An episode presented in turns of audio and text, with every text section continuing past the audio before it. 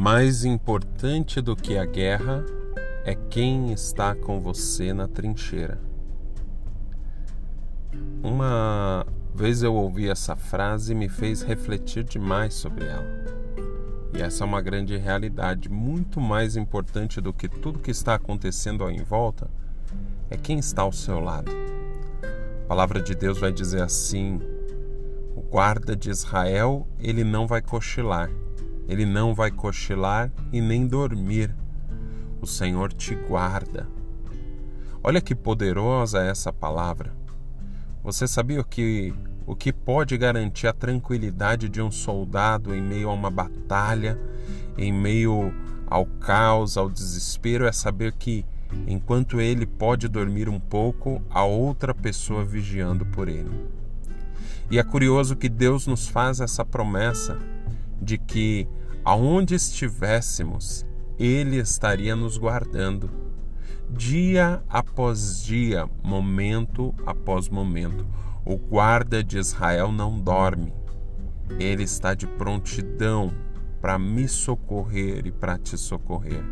E se qualquer sinal de perigo ou alerta, ele estará pronto a nos guardar e a cuidar de nós.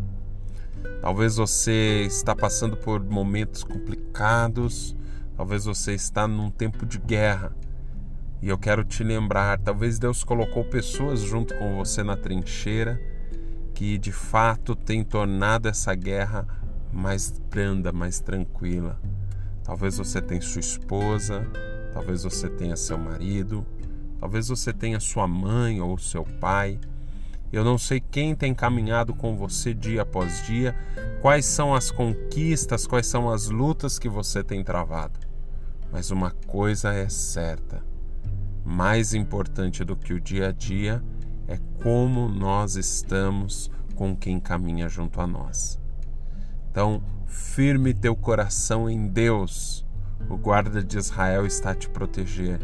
E eu tenho certeza que Deus colocou ao teu lado, assim como colocou Timóteo para Paulo, assim como colocou Josué para Moisés e tantos e tantos outros homens na palavra de Deus, Deus também preparou algo para você, alguém para caminhar ao teu lado.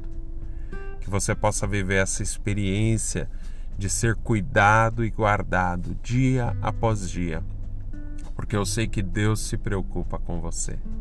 Amém? Um dia lindo e abençoado.